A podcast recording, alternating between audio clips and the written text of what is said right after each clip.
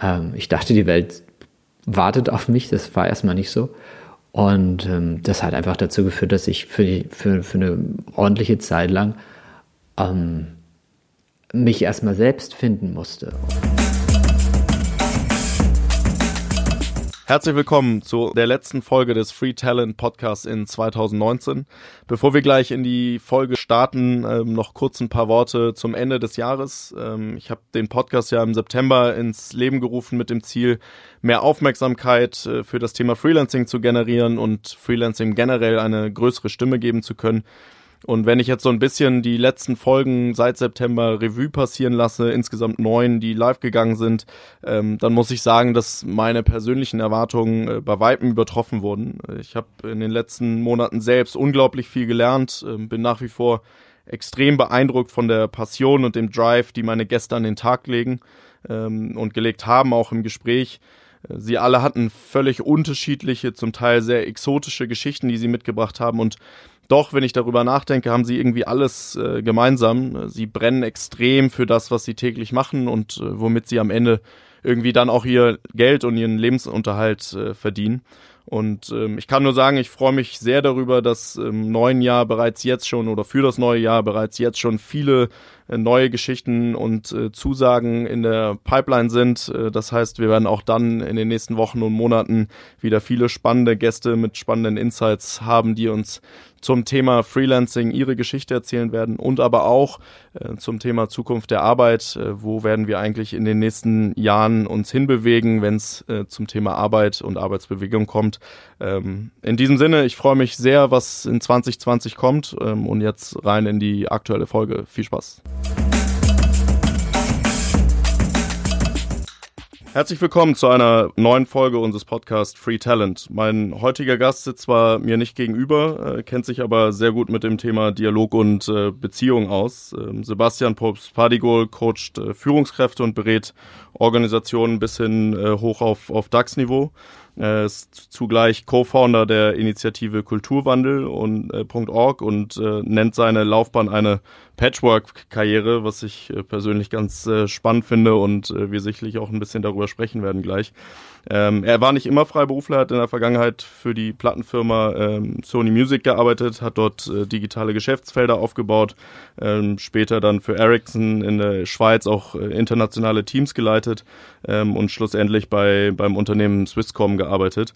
Ähm, als da dann Personal abgebaut wurde, ist er freiwillig gegangen und ähm, hat sich selbstständig gemacht. Also hat ähm, viel Erfahrung, ähm, spannende Karriere hinter sich und dann der Schritt in die in die Freiberuflichkeit. Äh, sein Ansatzpunkt damals war, ähm, warum die und wie gelingen zwischenmenschliche Beziehungen eigentlich im, im Beruf. Ähm, was ich zudem spannend finde, ist, dass ich gelesen habe, dass äh, New Work für ihn ein großes Missverständnis ist ähm, und er an den Kulturwandel von ganz oben glaubt. Äh, von daher, ich glaube, viele spannende Themen, über die wir heute sprechen können.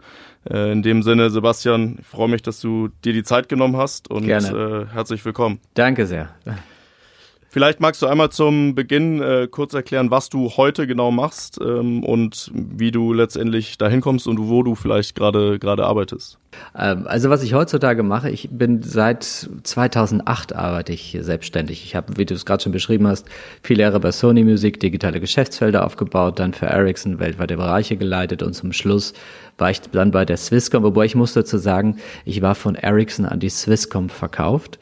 Äh, der Arbeitsvertrag ah, okay. war mit Ericsson und es war Ericsson, die dann äh, gesagt haben, wir würden gerne abbauen, wir möchten Golden Handshake und dann habe ich damals meine Hand gehoben ähm, und bin dann 2008 aus diesem ganzen Corporate Business raus. Der Grund, warum ich das gemacht habe, war, dass ich ähm, seit ich Mitte 20 bin, ich erinnere mich noch an, an, so, an so einen Nachmittag, da saß ich mit den Kollegen von Sony Music zusammen. Wir waren damals im Sony Center, saßen an so einem sehr coolen Café. Das war, war schon eine coole Location, in der wir damals saßen.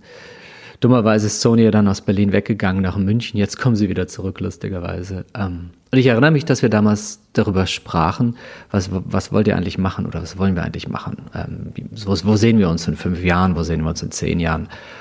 Und ich sagte, ich, ich will nicht mehr das machen, was ich jetzt mache. Ich habe keine Lust, so viel im Business zu arbeiten. Ich habe viel mehr Lust, mit Menschen zu arbeiten.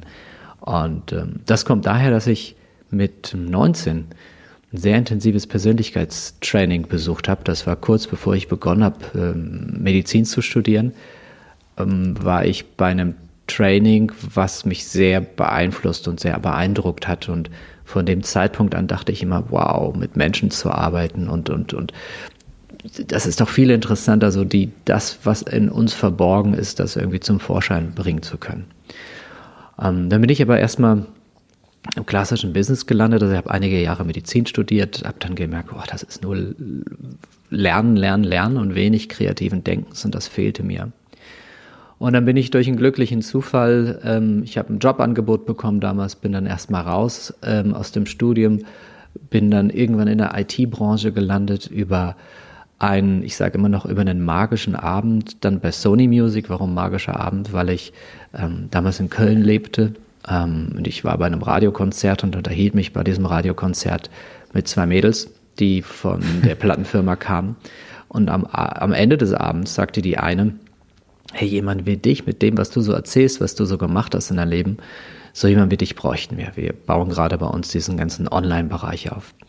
Und dann bin ich durch die in, ins Assessment gekommen. Also ich hätte Sony Music nie auf dem Schirm gehabt, bin dann ins Assessment gekommen, habe dann mhm. mehrere Runden gemacht von erst der Geschäfts-, nee, wie war das? Die Personalleiterin, dann der Geschäftsführer von Epic Records und dann noch eine dritte Person. Und irgendwie habe ich mich durchgesetzt und hab's, äh, hab's geschafft da reinzukommen. Und das war natürlich, ich meine, das ist meine damalige Freundin, die hat sich fast die Hand abgebissen. Also die, die arbeitete bereits in der Musikbranche und, und sagte, du kriegst einen so coolen Job bei so einem coolen Unternehmen. Ich habe das erst gar nicht realisiert, habe dann aber gemerkt, dass, dass, dass ich da sehr tatsächlich viel Glück gehabt habe an dieser Stelle. Und danach waren das so, ja, dann kam so eins zum anderen. Es gab zwischen Sony Music und Ericsson damals eine Kooperation. Also es ist jetzt nicht Sony Ericsson gewesen, das ist ja nochmal was anderes, das war die Handys, mhm. sondern Sony Music und Ericsson. Wir hatten ein gemeinsames Projekt und ich war da mit dem, in diesem Projekt dabei. Dadurch habe ich die Leute von Ericsson kennengelernt. Irgendwann stellte ich fest, die suchen jemanden wie mich und ähm, da bin ich dann zu Ericsson rüber habe da zuerst mal für, für Europa, Mittleren Osten und später weltweit die strategischen Allianzen aufgebaut in diesem ganzen Bereich Multimedia. Also früher bei Sony Music habe ich eher digitale Rechte verkauft, bei Ericsson habe ich sie dann weltweit eingekauft. Ähm, hatte aber bei Sony Music ja schon gesagt, ich will eigentlich viel mehr mit Menschen arbeiten und habe mit, mit Mitte 20 dann angefangen, all diese Ausbildungen zu beginnen, die man so braucht, wenn man das machen will, was ich so heutzutage mache. Also ich habe im Grunde genommen jeden freien Tag, alle Urlaubstage, ähm, großen Teil meines, meines ähm, Einkommens dafür aufgewandt, ähm, zu lernen. Also ich habe äh, systemische Organisationsentwicklung gelernt, systemisches Coaching, gewaltfreie Kommunikation, NLP, Hypnotherapie, ein paar andere Sachen noch und habe mich parallel immer fortgebildet. Und ähm, war dann bei, bei Ericsson irgendwann an dem Punkt, wo ich dachte, oh, jetzt, jetzt könnte ich endlich gehen. Ähm, das war so der Moment, als die dann wollten, dass ich nach, nach Schweden zog, weil ich von der Schweiz aus zwar fürs Headquarter in Schweden gearbeitet habe, ähm, aber dieses, dieses Multimedia-Projekt war von Österreich und Schweiz aus geleitet, deswegen saß ich, saß ich nochmal in Zürich. Und ich hatte keine Lust nach Schweden. Dann habe ich gesagt, okay, es ist nichts für mich. Und dann hatten wir tatsächlich schon gekündigten ähm, Vertrag miteinander. Und ich war schon so in den ersten Schritten der, ne, dieses mich selbstständig machens und dann kam die Swisscom zu diesem Zeitpunkt und wollte einen sehr, sehr großen Auftrag an Ericsson vergeben und die kannten mich aus den vorherigen Gesprächen schon etwas und, und wollten mich quasi in dieses äh, Angebot mit reingebundelt haben. Das heißt, sie haben einen Multimillionenauftrag vergeben ähm, wollten mich aber als, als intern, extern für eine Zeit lang bei sich haben. Und das war für mich natürlich nochmal klasse. Ich habe einen gekündigten Vertrag mit Ericsson gehabt, die mussten mich unbedingt zurückholen, weil sie, weil sie das Gesamtprodukt verkaufen wollten an die Swisscom und mussten mir ein neues Angebot machen. Und das war eine, eine, eine sehr privilegierte Situation, in der ich dann war, weil ich natürlich sehr gut nachverhandeln konnte. Bin dann nochmal zwei Jahre bei der Swisscom gewesen und dann war so dieser Moment, wo Ericsson sagte, okay, wir, wir müssen mal wieder reduzieren. Ähm, das ging der Telekom-Branche, also den, den, den Suppliern damals weltweit einfach nicht so gut. Ericsson hat ja immer wieder starke Phasen der, äh, der Reduktion erlebt. Und ähm, dann mhm. habe ich einmal die Hand gehoben und, und ähm, bin gegangen und habe mich selbstständig gemacht mit dem, ähm, mit, mit so den ersten Schritten dessen, was ich, was ich inzwischen mache. Ähm, mhm. Ja. Du hast ja, du hast ja eingangs erwähnt, dass du relativ früh dich in 19, 20 Jahren so mit dem Thema Persönlichkeitsentwicklung ähm, beschäftigt hast und da auch dann viel Zeit und, und Geld irgendwie auch ähm, reingesteckt hast. Ich ich finde das wahnsinnig früh. Also wie kommt man mit, mit 19 Jahren zu so einem ja doch relativ komplexen Thema? Eigentlich hattest du da irgendwie einen Weg, der dir geebnet wurde oder irgendwelche ähm, Erfahrungen gemacht in den Jahren zuvor, dass du gesagt hast, das ist so das Thema, was dich interessiert? Also bin ich so zurückblicke, ich glaube, ich habe mich mit 18, 19 Jahren nicht so stark damit beschäftigt, irgendwie äh, mit dem Thema Persönlichkeitsentwicklung. Ähm, Gab es da irgend so einen, so Auslöser, wie du zu diesem Thema kamst?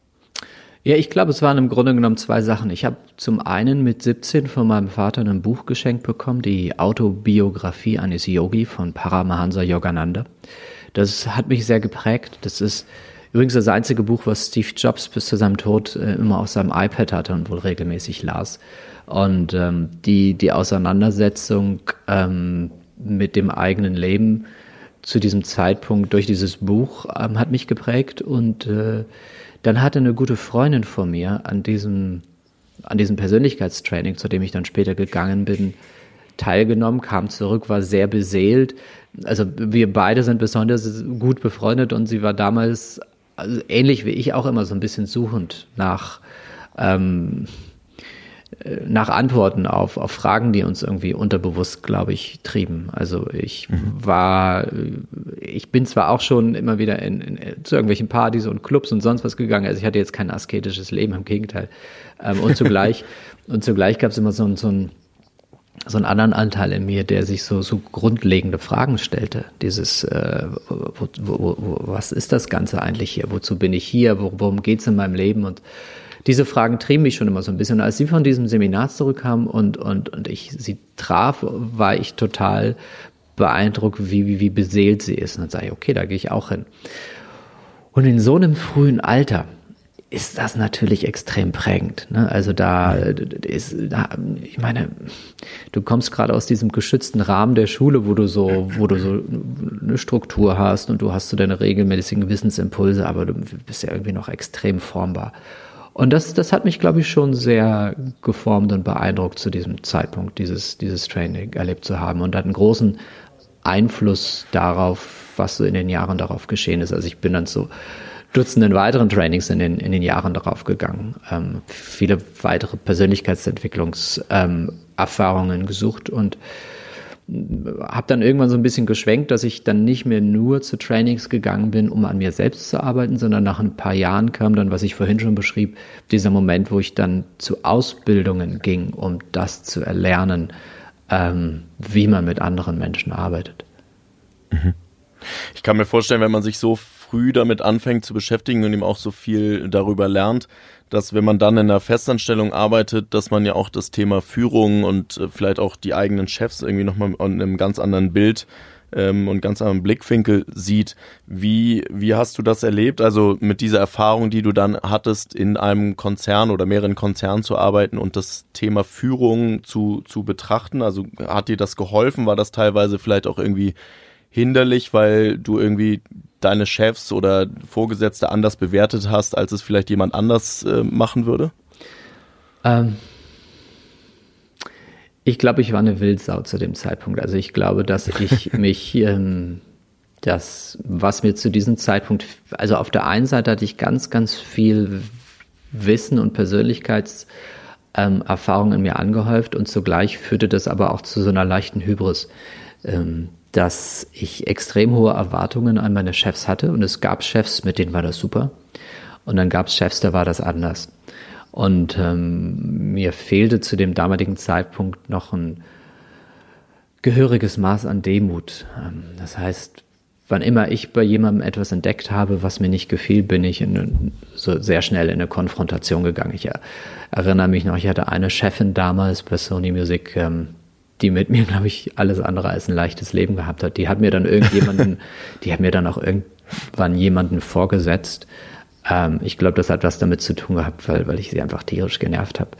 Ähm, also das, was wir ja als, als, als junge Menschen oftmals nicht haben, ist so diese, ne, diese Lebenserfahrung und ein paar Mal sich eine blutige Nase geholt zu haben und dadurch dann irgendwann ähm, auch so ein bisschen realistisch, realistischeres Bild auf, auf die Welt zu bekommen. Und ähm, ich war einfach sehr von mir und meinen Fähigkeiten überzeugt und ich hatte sicherlich auch gute Fähigkeiten. Also gerade was, was ähm, das Berufliche anging, habe ich sehr schnell sehr viele gute Ergebnisse erreicht. Und das äh, nährt natürlich so das Selbstbewusstsein eines jungen Mannes. Ähm, und mhm. ähm, ich glaube, ich war für, für manche Menschen ziemlich anstrengend damals. Also zumindest für diese eine Chefin. und ähm, das hat sich dann im Laufe der Zeit geändert. Also bei mir kam das, als ich mich selbstständig gemacht habe. Also ich war ja in all den Jahren zuvor bei Sony Music, bei Swisscom, bei Ericsson war ich immer mit all dem, was ich machte, ziemlich erfolgreich. Ich hatte bei Ericsson relativ, ich glaube ich mit 27 hatte ich europaweite Verantwortung.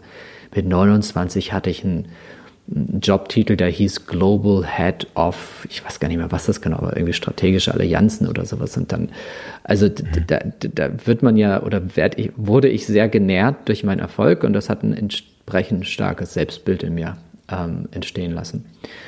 Und das, was danach kam, in dem Moment, als ich mich selbstständig machte, waren erstmal die Erfahrungen von, das geht so nicht weiter. Also als ich mich selbstständig machte, habe ich ja zwei Sachen getan. Erstens, ich bin von einer Festanstellung in der Selbstständigkeit. Zweitens, ich bin in ein komplett anderes Business. Ist ja nicht so, dass ich mich selbstständig machte und sagte, oh, ich werde jetzt mal Berater für IT oder Telekom oder äh, Medienunternehmen. Dann wäre ich ja noch in der gleichen Branche gewesen, sondern ich habe mich in einen Markt bewegt, den ich überhaupt nicht kannte. Diesen ganzen Markt von Trainern, Coaches und so weiter. Und das, das war ein richtiger Sprung in kaltes Wasser. Wir reden hier von, von Eiswasser. Ähm, und, und das führte dazu, dass, äh, also zum einen habe ich, habe ich ähm, das komplett falsch eingeschätzt, in, in was ich mich da reinbewege. Ähm, ich dachte, die Welt wartet auf mich, das war erstmal nicht so. Und ähm, das hat einfach dazu geführt, dass ich für, die, für, für eine ordentliche Zeit lang ähm, mich erstmal selbst finden musste und, und, und, und, und äh, auch erstmal keine Aufträge hatte, weil ich auch nicht klar war mit dem, wofür ich stehe, was ich tue.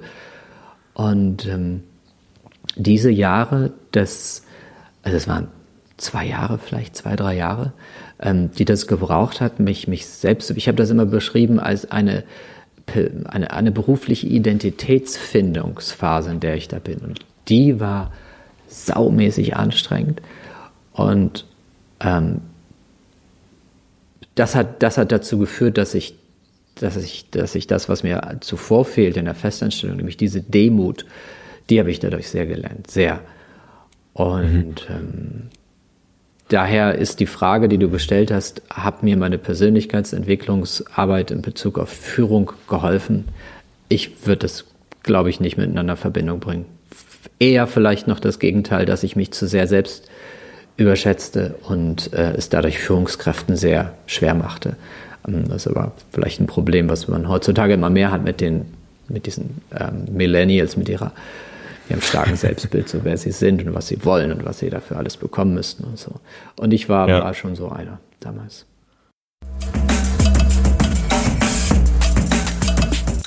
Kurze Unterbrechung für unseren heutigen Partner der Folge. Äh, wir beschäftigen uns ja auch rund um das Thema Podcast viel mit der allgemeinen Thematik Freelancing, schauen uns deswegen auch viele Markt an, was gibt's für Angebote äh, für Freelancer eines dieser Angebote, was ich persönlich auch echt cool finde, ist das äh, ist Holvi. Ähm, die bieten ein Geschäftskonto für Freelancer und Selbstständige an. Ähm, und anders als klassische Banken ist das Ganze ziemlich digital, ähm, ziemlich modern mit einem coolen Interface ähm, und darüber hinaus auch noch mit vielen spannenden Funktionen, äh, wie beispielsweise äh, die Möglichkeit, direkt Rechnungen zu stellen, ähm, aber auch Belege zu digitalisieren. Das heißt, wenn ihr irgendwie eine Ausgabe habt, irgendwo einen Bon habt, äh, könnt ihr den direkt mit Holvi digitalisieren und an die Ausgabe anheften das heißt, es macht das ganze Thema Buchhaltung wesentlich einfacher, was dann wiederum auch ein anderer Service ist, den Holvi mit abdeckt, nämlich die Vorbereitung der Buchhaltung und auch verschiedene Integrationen und Schnittstellen zu Services wie, wie LexOffice beispielsweise. Ich finde es ziemlich cool, ähm, hat einen super Auftritt, cooles Interface, ähm, schaut es euch mal an. Holvi heißt das Ganze. Mehr Informationen findet ihr unter holvi.de slash freetalent. Viel Spaß dabei. Würdest du sagen, dass, ähm, oder anders gefragt, wie würdest du damit umgehen, wenn du damals gewusst hättest, dass die nächsten zwei, drei Jahre mit dem Schritt in die Selbstständigkeit so hart werden und du eigentlich von einer wie du es ja selber gerade beschrieben hast, sehr erfolgreichen Karriere als Festangestellter ähm, erstmal deutliche Abstriche auch in ähm, machen musst und Dinge neu erarbeiten musst, hättest du trotzdem den Schritt zu dem Zeitpunkt äh, gemacht in die, in, in die Selbstständigkeit? Hm. Ist äh, schwierig zu beantworten, weil ähm, also was ich hatte, war, ich hatte ein sehr, sehr, sehr stark emotional aufgeladenes Bild von, wie ich mich in meiner Zukunft sehe. Mhm. Und äh, das hat mir geholfen, ähm, durch, durch all diese Zeit durchzukommen. Hätte ich das nicht gehabt, wäre ich wahrscheinlich schon früher wieder zurück in der Festanstellung. Da waren viele Angebote zu dem Zeitpunkt und ähm, ich habe auch immer wieder Freunde von mir gehabt, die sagten, wie sehr sie das bewundern, dass ich da so lange dranbleibe.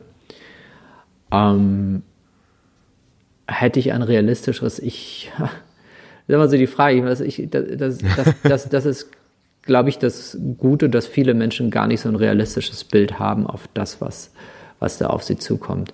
Ähm, ich, ich weiß nicht, ob es gut gewesen wäre, wenn es jetzt irgendwie anders gelaufen wäre. Ich glaube, dass ich so durch dieses Tal der Tränen gehen musste. Ich glaube, dass es wichtig war, ähm, weil es einfach mal Konstrukte von mir selbst komplett in Frage gestellt hat und sich und ich und ich dadurch einen, einen sehr starken persönlichen Veränderungsprozess nochmal durchgemacht habe und der ist nochmal ganz anders gewesen als das, was man in irgendwelchen Persönlichkeitstrainings erlebt, sondern ähm, da ja. ging es ja dann teilweise um, um, um existenzielle Fragen, dass ich auf mein Bankkonto guckte und wusste, ich habe noch so und so viel Geld. Das reicht hier in der Schweiz, wo ich damals lebte, noch für, für einen gewissen Zeitraum. Also ähm, nehme ich das Geld jetzt, also es war eine echte Option, über die ich nachdachte, nehme ich das Geld und gehe einfach für ein Jahr lang nach Bali und, und, und ernsthaft. Und habe es dann aber letztlich nicht gemacht, weil sich das für mich so eine, das, das wäre für mich so eine Flucht aus der Realität gewesen. Also mhm. mich mit dieser harten Realität auseinanderzusetzen, ähm, fand ich dann letztlich doch wichtig, ähm, um daran zu wachsen. Mhm. Auch wenn ein anderer Teil von mir das natürlich ziemlich unangenehm fand. So dieses, ja.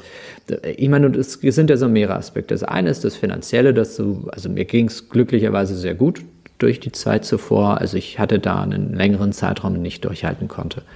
Ähm, und zugleich irgendwann wurde es immer weniger. Zweitens, dieses, ähm, du, also ich, ich habe mir dann so, so überlegt, was ich so machen möchte beruflich und, und, und merkte dann, also, dass ich meine, in dem Moment, wo du nicht wirklich viel Kundenkontakt hast oder, oder regelmäßigen beruflichen sozialen Kontakt, natürlich hatte ich private soziale Kontakte, aber der berufliche soziale Kontakt, den ich, das war mit das Schwierigste anfangs. Heutzutage bin ich total happy, so wie es ist. Aber ich erinnere mich in den ersten, in den ersten ein, zwei Jahren, ähm, zuvor hatte ich ja jeden Tag Menschen um mich herum, mit denen ich mich äh, unterhalten oder challengen konnte oder da, da, war, da war immer so ein Resonanzfeld. Und das war plötzlich weg. Und, ähm, und ich musste ganz viel mit mir selbst ausmachen. Oder ähm, und ich hatte dann auch mal, also ich, ich, ich hatte irgendwann hatte ich mal so ein Coworking Space auch mal ausprobiert, aber habe gemerkt, das war so nicht so meins, weil die Menschen, die ich dort traf, die waren einfach ganz anders unterwegs. Also die hatten andere Projekte oder ähm, andere Business-Konzepte. Und da war, es war jetzt auch nicht so, ich meine, es gibt ja manchmal so ein paar Startups treffen sich zusammen im Coworking Space und inspirieren sich gegenseitig. Das war bei mir nicht so, weil das, was ich machte, war schon irgendwie anders als ein klassisches Startup oder so. Und ähm, daher war für mich anfangs sehr, sehr hart zu lernen mit mir selbst ähm, oder mein, mein, mein, mein, mein, mein eigenes Resonanzfeld zu sein. Inzwischen mag ich das total. Ähm, ich habe sehr gezielte Menschen in meinem Umfeld, gute Freunde, slash Menschen, mit denen ich manchmal beruflich was mache, ähm, quasi Menschen, mit denen ich zusammenarbeite, die ich für ihre Dienstleistung bezahle. Das ist eine zweite Gruppe von Menschen. Also es gibt schon mehrere, mit denen ich mich da austauschen kann und der Bedarf ist auch gar nicht mehr so groß. Ähm, das war, das war für mich anfangs wirklich schwierig von, von, von der ähm, mhm. Festanstellung in die Selbstständigkeit, das so zu erleben. Und diese Frage, ähm, hätte ich gewusst, was auf mich zukommt, ja, wahrscheinlich hätte ich mich eher abschrecken lassen, wenn man genau wüsste. Was ich hätte vielleicht machen können, retrospektiv, ist mir vorher mehr Gedanken darüber zu machen, was, was, was wären so denn die Hürden, die auf mich zukommen und wie würde ich später mit den Hürden umgehen. Mhm. Ähm, aber auf der anderen Seite, Träume, diese, diese, diese Träume sind einfach wichtig, ähm, die vielleicht auch total rosa-rot zu haben, damit man sich überhaupt bewegt. Ja, sehr spannend. Wir haben jetzt relativ viel darüber geredet, was du bisher gemacht hast oder in der, in der Festanstellung gemacht hast, wie du zum, zum Freelancing gekommen bist. Ähm, vielleicht könntest du noch einmal, also du hast eben auch erwähnt, du hast ein Buch geschrieben, ähm, kannst du einmal nochmal darauf eingehen, womit du heute dein, dein Geld verdienst, also was sind die verschiedenen Standbeine, auf denen du stehst? Und ähm, um einmal das noch ähm, zu verdeutlichen? Ja, ähm, also das Buch oder die Bücher hast du ja gerade erwähnt, also es gab das erste Buch, das kam 2015 auf den Markt, das hieß Führen mit Hirn. Ähm, das basierte auf dieser Initiative Kulturwandel.org, die du ganz zu Beginn benannt hast. Ich habe ja vor, mhm. boah, vor elf Jahren den Gerald Hüther kennengelernt. Das ist ein sehr bekannter deutscher Neurowissenschaftler. Und wir haben uns über ein gemeinsames Projekt kennengelernt, haben uns ähm, angefreundet, haben einfach erstmal viel Zeit miteinander verbracht und haben dann diese Initiative Kulturwandel in Unternehmen und Organisationen entwickelt. Die heißt kulturwandel.org, ist die Website. Im Englischen heißt sie theculturechangeCode.com. Und wir haben damals begonnen, Unternehmen zu untersuchen, die außergewöhnliche Unternehmenskulturen entwickelt haben. Und äh, haben dann hunderte von Interviews mit, von, mit, mit Menschen in verschiedensten Positionen in Unternehmen geführt. Also Unternehmen, die, die messbar zufriedenere, messbar loyalere, messbar gesündere Mitarbeitende beschäftigten und die durch diese Mitarbeitenden dann besonders gut über sich hinausgewachsen sind. Und in diesen ersten Jahren war das wirklich Analyse dessen, was wir sehen konnten, das Ganze aufgeschrieben auf dieser Website. Und irgendwann merkte ich, dass es ähm, immer wiederkehrende Muster gibt bei all dem, was ich da so sehen konnte.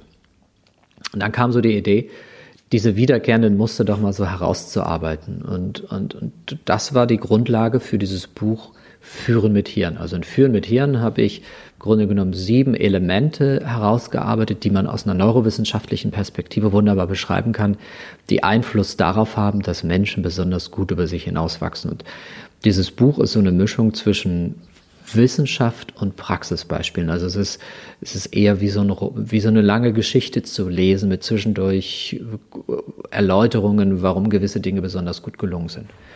Mhm. Ähm, dann kam irgendwann Digitalisieren mit hier vor zwei Jahren auf den Markt. Ich glaube 2018, ja vor anderthalb Jahren. Und jetzt sitze ich gerade am dritten Buch. Das kommt, wenn ich das hinbekomme, kommt das aber in, oh Gott, in äh, zwei Jahren oder so auf den Markt.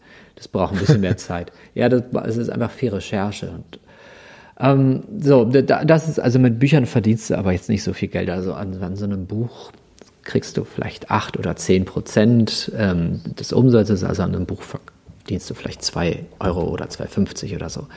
Mhm. Gut, dadurch, dass sie sich jetzt sehr, sehr oft verkauft haben, hat sich das dann doch irgendwie schon auf eine ordentliche Summe ähm, eingependelt, aber das, ähm, das, womit ich eigentlich Geld verdiene, sind äh, drei Dinge. Also zum einen halte ich sehr viel Vorträge pro Jahr. Ähm, das ist, glaube ich, so die Hälfte ähm, der Zeit, vielleicht 40 Prozent.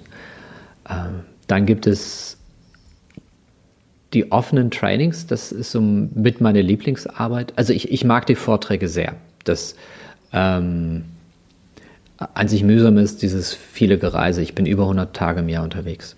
Das ist im Laufe oh, wow. der Zeit doch schon sehr anstrengend. Und, ja. Aber grundsätzlich mag ich Vorträge. Ähm, ich habe dann diese offenen Trainings, also ich habe vor zehn Jahren Training entwickelt, das heißt Potenzialentfaltung und Kommunikation. Das ist ein sehr intensives Führungs-Persönlichkeitsentwicklungstraining, das ich mehrfach pro Jahr durchführe. Und ähm, Ich habe jetzt, also ich wohne inzwischen ja wieder in Hannover, ich war ja früher in der Schweiz und ähm, habe, während ich in der Schweiz lebte, habe ich meine ganzen offenen Trainings in der Nähe von Frankfurt gemacht, weil das einfach ein gut zentral gelegener Ort war. Und habe jetzt inzwischen hier im Norden einen wunderbaren Ort entdeckt in der Lüneburger Heide. Ähm, und da finden meine Trainings immer statt. Und die Leute sind also alleine schon durch den Ort immer total geflasht, weil das ähm, kilometerweite leerer Blick, also freier Blick in die, in die Heide ist. Äh, das ist ein Ort, der ist fernab der Zivilisation, also und das, das ist einfach ähm, wunderbar zum Runterfahren. Als ich das erste Mal da war, habe ich auch realisiert, dass ein paar Jahre vorher der Dalai Lama dort gewesen ist und bei einer Konferenz und dann irgendwie auch Stein irgendwie geheiligt hat und so, was ich nochmal besonders toll finde, weil der Dalai Lama ja. auch in meinen Büchern immer wieder stattfindet, weil er einen großen Einfluss auf die moderne Neurowissenschaft hat. Mhm. Ähm, das ist ein zweiter, ein zweites Standbein, wie du das so nanntest, meiner Arbeit, diese offenen Trainings. Und das ist das, was auch mit am intensivsten ist für die Teilnehmenden, einfach das vier Tage sind, wo es so richtig ans Eingemachte geht. Das habe ich, das mache ich jetzt schon seit zehn Jahren. Da gibt es inzwischen auch ein Nachfolgeseminar. Ähm, und dann gibt es ein paar andere offene Trainings. Das sind dann aber eher ähm, Methodentrainings. Das sind dann Kulturwandel-Tools, die ähm, ich zusammen mit einem, mit einem Kollegen an Menschen vermittle, die sich in einer Organisation befinden, die gerade einen Kulturwandel durchlebt. Also das ist wirklich eher eine Vermittlung von sehr effektiven Tools, um, um Kulturwandel schnell spürbar zu machen. Im Vergleich zur Potenzialentfaltung und Kommunikation, da geht es wirklich ans Eingemachte, Arbeit an sich selbst. Die Kulturwandel-Tools, das ist einfach ein sehr intensives Methodenvermittlungstraining. Und ähm, dritter Aspekt meiner Arbeit ist dann die Arbeit mit Unternehmen. Also das, was ich jetzt so die letzten drei Tage gemacht habe, dass ich dann mit, mit, mit einem Executive-Team mich für ein paar Tage zurückziehe und dann arbeiten wir ähm, an auf mehreren Ebenen. Also zum einen arbeite ich mit denen dann an ihrer eigenen Persönlichkeitsentwicklung, also ne, Leadership Development und, und, Führungskräfteentwicklung heißt für mich heutzutage immer mehr die Arbeit an der Persönlichkeit und immer weniger die Vermittlung von Tools. Äh, zweitens arbeiten, arbeite ich dann mit denen an ihrer Arbeit äh, untereinander, also das Team.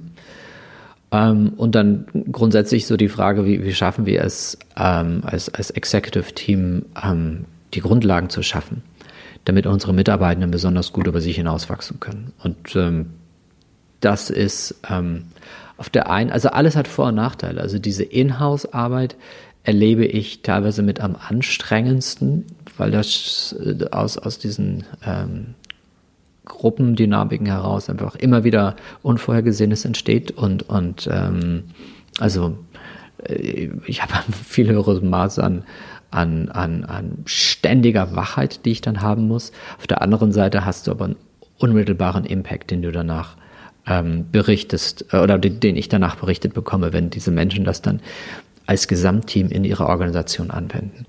Die Keynotes, also die Vorträge zu halten, mag ich einfach sehr, weil ich merke, ich erreiche sehr viele Menschen gleichzeitig damit. Also manchmal sind das halt anderthalb tausend Menschen in einem Raum und das geht zwar nicht so tief wie in ein Training, aber es ist einfach durch die Masse ähm, kann ich da sehr viel erreichen. Und die mhm. offenen Trainings mag ich sehr, weil sie diese, diese unglaubliche Tiefe haben, weil die Menschen da wirklich alle total beseelt rauskommen, wenn ich, ähm, wenn ich mit denen ein paar Tage verbracht habe und mit den Dinge mache, die sie so sehr an die Essenz ihres, ihres Wesens führen und dazu führen, dass sie äh, und dazu führen, dass sie dann vielleicht Blockaden, die sie lange mit sich rumgetragen haben, einfach mal auflösen oder, oder extreme Klarheit bekommen über, wo es, wo es hingehen soll oder ähm, erlebt haben, wie sich eine Interaktion mit anderen Menschen ganz anders anfühlen kann, als sie es bisher in der Außenwelt erlebt haben. So alle, alles hat seine, so seine Vor- und Nachteile und das sind so, die, so diese drei, drei Aspekte. Ähm, und ich würde sagen, 40 Prozent wahrscheinlich mit den Keynotes, 30 Prozent mit den offenen und 30 Inhouse. Plus minus plus. Also eigentlich müsste ich es mal durchkalkulieren, weil ich verbringe auch dann wieder viel Zeit mit äh, dieser Kulturwandelinitiative Ähm, da führe ich jetzt immer äh, sehr hochqualitativ gefilmte Interviews mit Protagonisten des Kulturwandels. Also mit dem Tobi Krüger von der Otto Group habe ich neulich ein langes gefilmtes Gespräch veröffentlicht oder mit dem äh, Professor Gunter Ohlisch von Phoenix Contact, einem der Vorzeigeunternehmen hier in Deutschland für Kulturwandel. Und da sind jetzt noch ein paar andere im Kasten. Das kostet, also nicht kostet, aber das braucht auch noch viel Zeit. Ähm, dann schreibe ich jetzt am nächsten Buch, das braucht auch Zeit. Also so wie, wie genau die Zeitaufteilung ist, weiß ich nicht so genau. Ähm, mhm ist ja, also du bist ja schon dadurch, dass du diese verschiedenen Standbeine hast, sag ich mal, relativ breit ähm, aufgestellt. Wie stellst du sicher, dass du auch in diesen einzelnen Bereichen immer den, den Status quo hast? Also wie stellst du sicher, dass du dich selber so weiterbildest, dass du immer ähm, die, die richtigen und passenden Inhalte auch dann wieder vermitteln kannst? Äh, weil gerade, ich sag mal, wenn man sich jetzt auf ein Thema fokussiert, dann ähm, hat man da vielleicht auch den Fokus drauf, aber du hast ja schon deine drei, vier unterschiedlichen Schwerpunkte und Themen. Ähm, wie, wie machst du das? Ähm, na, die überschneiden sich ja. Also wenn ich, wenn ich das neue Buch jetzt zum Beispiel gerade in der Recherche bin, dann mhm. arbeite ich durch hunderte von Studien durch. Und ähm, während ich da durchgehe, das merke ich jetzt schon, wenn ich mir Notizen mache, habe ich mehrere Zettel immer. Also ich habe einen Zettel oder ich habe ein, ein, also ein, ein Block, wo ich mir dann die Dinge draufschreibe, die sind relevant fürs Buch. Und währenddessen merke ich aber, oh, das könnte aber relevant für das offene Training sein oder das könnte relevant für das Kulturwandel-Training sein. Das heißt, durch diese regelmäßige neue Recherchen ähm, kommen einfach neue Dinge hinzu. Ähm, und, und dadurch, dass es sich aber überlappt, also in einem Vortrag rede ich ja jetzt nicht komplett über was anderes als in den offenen Trainings. Es ist einfach eine andere Darreichungsform mit einer anderen Flughöhe. Mhm. Ähm, das heißt, inhaltlich überlappt sich vieles schon miteinander und ähm, das sich fortbilden findet dadurch statt, dass ich auf der einen Seite immer wieder neue Bücher schreibe. Auf der anderen Seite wenn ich mit Menschen arbeite, durch die Zusammenarbeit mit den Menschen, aber auch immer wieder neue Dinge erfahre. Also dann, dann berichtet mir so ein Management-Team, was sie gerade bei sich erlebt haben. Und das ist ja auch ein Erfahrungswissen, was ich an anderer Stelle verwenden kann, ohne jetzt das Unternehmen zu nennen. Aber ich kann ja sagen, ich habe neulich die und die Erfahrung mit den Menschen in so einer Position gemacht, wie die mit einer bestimmten Herausforderung umgegangen sind. Also durch diese vielen Jahre, die ich schon mit Menschen arbeite, habe ich ein unglaubliches Erfahrungswissen aufgebaut und das kann ich an der einen oder anderen Stelle wiedergeben. Äh, genauso mache ich natürlich auch die Erfahrung, wenn manche Dinge manchmal nicht funktionieren. Also es gibt jedes Mal in dem Workshop sicherlich so diesen, diese ein oder zwei Momente, wo ich denke, ah, hier hättest du vielleicht zwei Grad mehr nach links abbiegen können oder drei Grad mehr nach rechts. Also es ist ein ständiges Wachsein und so aus einer Metaebene mich selbst bei meiner Arbeit auch beobachten, was dazu führt, dass ähm, ich immer besser werde in dem, was ich da tue. Mhm. Spannend. Ich würde gerne abschließend noch, ähm, weil ich das auch eingangs in der, in der Intro erwähnt hatte, ähm, einmal den, den Schwung kriegen auf das Thema ähm, oder den Begriff New Work. Mhm. Weil du ja da auch ähm, irgendwie das so siehst, dass er irgendwie der, dieser mittlerweile ja sehr populäre Begriff ist ja eigentlich ein Buzzword mittlerweile. Ich finde den Begriff einfach falsch. mühsam. Ich finde den also, ja. Vielleicht kannst du da mal deine, deine Sichtweise ähm, einmal schildern und auch, ähm, was verstehst du selber ähm, hinter dem Thema irgendwie neue Arbeitswelt, neue Arbeitsweisen, wie, wie, was glaubst du, wie wir in Zukunft arbeiten werden? Hm.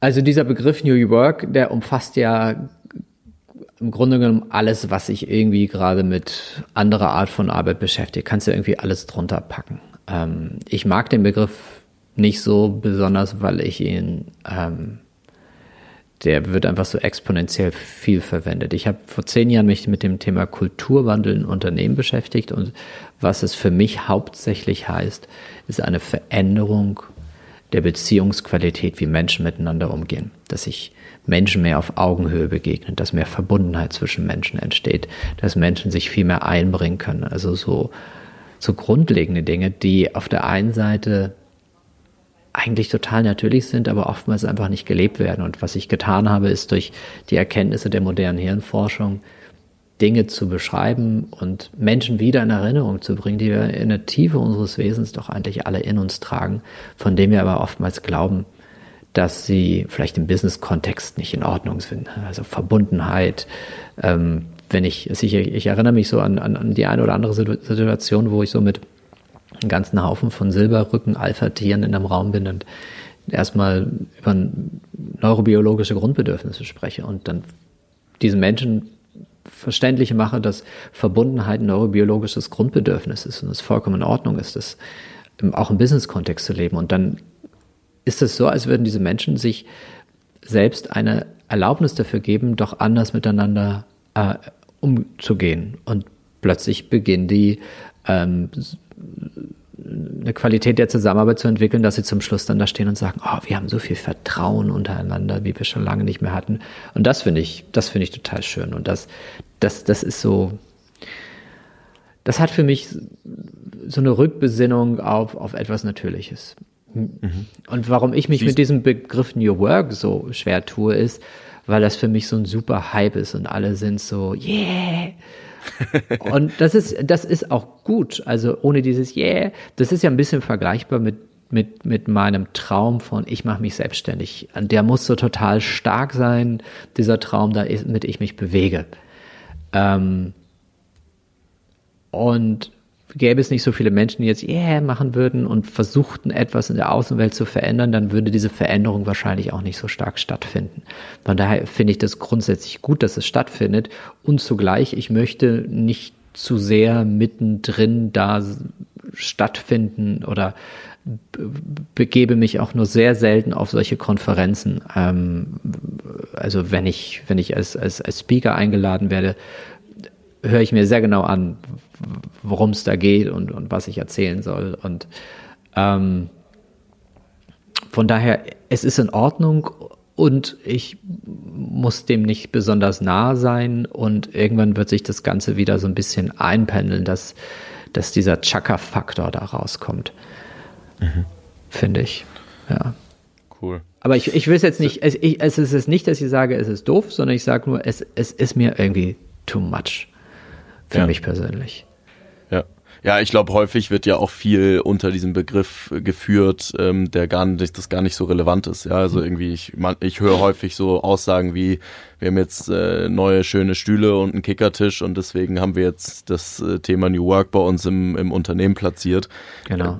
Äh, ich, ja, ich weiß nicht, ob man, äh, ob man Kickertisch und irgendwie ein paar neue schöne Stühle ähm, als New Work bezeichnen sollte. Ähm, und ich glaube, das ist auch so, dass es wird einfach ein wahnsinnig großer Überbegriff geschaffen für eine Thematik, die eigentlich viel ähm, tiefgründiger ist. Aber ähm, der Hype hilft sicherlich auch, um dann auch die tiefgründigeren Themen anzugehen. Da bin ich, bin ich bei dir. Genau. Und die diese, also gerade die, die, die, die Räumlichkeiten, ähm, die zu verändern, natürlich ist das cool und das macht auch definitiv einen Unterschied. Ähm, nur die Frage ist, mit welcher inneren Haltung macht man es? Also was will man eigentlich erreichen? Was ist das Why, warum wir das, warum wir das aufbauen? Und ich glaube, das haben manche Menschen so noch nicht durchdrungen, sondern denken, wir bauen uns jetzt einen Rutsch und einen Kickertisch, so wie, so wie die bei Google. Und dann geht es dir genau. Aber am Ende des Tages geht es aus meiner Sicht hauptsächlich darum, dass Menschen mehr Zugriff auf die in ihnen liegenden Potenziale bekommen. Ähm, und das geschieht einfach, indem Menschen neue Erfahrungen machen, in dem tradierte Verhaltens- und Gedankensmuster sich verändern können, in dem Menschen sich viel mehr einbringen können, in dem Menschen ähm, höheres Maß an, an, an Verbundenheit erleben. Und da gibt es gibt ja auch richtig fantastische Beispiele, also viele von denen habe ich ja beschrieben. Äh, also die Otto-Gruppe, du bist ja in Hamburg, ne? Die Otto-Gruppe in Hamburg wie die verändert haben, dass Mitarbeitende viel mehr mitgestalten können an der Zukunft des Unternehmens, weil sie irgendwann mal rote Zahlen geschrieben haben und jetzt sind sie wieder ordentlich in den schwarzen Zahlen, weil sie gemerkt haben, wir, wir müssen ähm, Strukturen und Prozesse so ändern. Also Alexander Birken, der CEO von Otto, hat mir das mal so beschrieben, hat gesagt, wir haben die Hierarchiepyramide auf den Kopf gestellt. Und, und, und diese echten Veränderungen, nicht nur ein Kickertisch, sondern dass Führungskräfte mal loslassen und Mitarbeitende mehr einbeziehen und solche ähm, also eins meiner Lieblingsbeispiele ist, als, als Alexander Birken, das hat mir Tobi Krüger neulich erzählt, hat der CEO von, von Otto, hatte ähm, für einen Bereich der Otto-Gruppe hatten die ein Kulturwandelteam, so viel für alle Bereiche, wo sie ähm, an dem Thema Kultur an, arbeiten. Und dann hatten sie es ähm, einmal für einen Bereich und dieses Kulturwandelteam wollte dann etwas machen, was Birken nicht wollte. Und dann hat er denen das verboten. Und dann hat er mir gesagt, das ist aber Alexander, das geht nicht. Also du kannst uns, ne? und dann haben sie es trotzdem gemacht. Und dann hat er in der nächsten Sitzung mit diesem Team, während alle anderen aus dem Vorstand dabei saßen, hat er sich bei dem Team dafür entschuldigt dass er versucht hat, so sehr zu intervenieren. Und das, das ist für mich Kulturwandel. Also wenn ein ja. Chef die persönliche Größe zeigt, vor versammelter Mannschaft sich für ein Fehlverhalten zu entschuldigen, weil es komplett konträr zu dem ist, was er mit, mit seinen Kollegen an dich angestoßen hat, worum es gehen sollte. Das sind für mich so gute Geschichten für Kulturwandel. Und mhm. wenn es einen Kickertisch dafür gibt, toll. Aber ähm, wenn sich irgendwo jemand hinstellt und sagt, wir haben Kickertisch und machen Kulturwandel, dann, dann, dann ist mir das deutlich zu oberflächlich. Ja. Cool. Ich würde sagen, ähm, wir, wir sind bei, bei der letzten Frage angekommen, die ich, äh, die ich jedem meiner, meiner Gäste hier im Podcast stelle. Ähm, und zwar, ob ähm, du dir in der Zukunft grundsätzlich äh, vorstellen könntest, ähm, nochmal in die, in die Festanstellung hm. zurückzugehen. Mhm. Und äh, wenn ja, was, was müsste das Unternehmen mitbringen oder dir, dir bieten, damit äh, das passiert? Inzwischen nicht mehr, nee. Ich habe mir das jahrelang gewünscht und vorgestellt und der Wunsch war sehr getrieben durch ähm, dieses, den regelmäßigen Kontakt zu haben mit, mit Menschen, äh, mit denen ich mich dann so challengen kann. Dieses Bedürfnis ist aber nicht mehr da inzwischen. Ähm, ich erlebe immer mehr den Vorteil meiner Selbstständigkeit. Ich habe jetzt einen viereinhalbjährigen Sohn ähm, und die, die Freiheit, die ich habe, äh, mit ihm anders Zeit zu verbringen, als ich das wahrscheinlich könnte, wenn ich in einer Festanstellung wäre, ist mir total wichtig. Und ich mhm. bin so etabliert mit dem, was ich da gerade mache. Da sind so viele Bälle in der Luft und die funktionieren auch alle sehr gut. Also äh, ich, ich, ich, ich würde ja etwas, was ich viele Jahre aufgebaut habe, was richtig gut funktioniert, ähm, wofür sollte ich, also was, so, ich überlege gerade. Nee, also die, die Freiheit, die ich gerade habe, ist, ist so angenehm und das, was ich erschaffen habe, funktioniert so gut, dass ich mir das im Moment nicht vorstellen könnte. Es gab aber mal Phasen auf dem Weg dorthin, wo ich jetzt bin, da hätte ich mir das durchaus vorstellen können. Ähm, und ähm, also ich könnte es mir, glaube ich, nur vorstellen, wenn es ein Unternehmen oder eine Organisation wäre, bei der ich das Gefühl hätte, ich würde etwas wirklich, wirklich Bedeutsames machen. Ähm, keine Ahnung, die UNO oder einen anderen NGO, wo du wirklich äh, life-changing Products or uh, Services entwickelst, sowas. Ähm, das, das wäre etwas, was meine Meinung zumindest so ein bisschen ins Wanken bringen könnte. Sehr spannend. Ich glaube, damit reißt du dich dann auch in die, in die Reihe der meisten äh, Gäste ein. Äh, fast jeder hat bisher dieses, äh, in diesem Jahr gesagt, ähm, äh, dass sie sich das eigentlich nicht mehr vorstellen könnte, nur in ganz, ganz individuellen Fällen, wie jetzt bei dir auch, es eine theoretische Möglichkeit wäre. Ähm, Sebastian, vielen Dank fürs Gespräch, hat Spaß gemacht. Ähm, danke, dass du dir die, heute die Zeit genommen hast ähm, und äh, bis bald mal. Sehr gerne. Hat mir auch Spaß gemacht. Tschüss. So, das äh, war's für dieses Jahr. Ich hoffe, ihr habt was mitgenommen für euch. Ich freue mich auf die neuen Folgen im Januar, wo es dann nahtlos weitergeht mit äh, klasse Gästen, die mit spannenden Insights auf euch warten. Äh, wie immer findet ihr alle Shownotes und Infos zur nächsten Folge auf free-talent.de ähm, und hinterlasst uns auch gerne eine Bewertung bei Apple, ähm, folgt uns bei Spotify oder schreibt uns Feedback ähm, über die Homepage, auch über Gästevorschläge. Freuen wir uns immer. Ähm, in diesem Sinne wünsche ich euch jetzt allen erstmal einen guten Rutsch ins Jahr 2020 ähm, und wir hören uns dann im nächsten Jahr wieder. Äh, bis dann.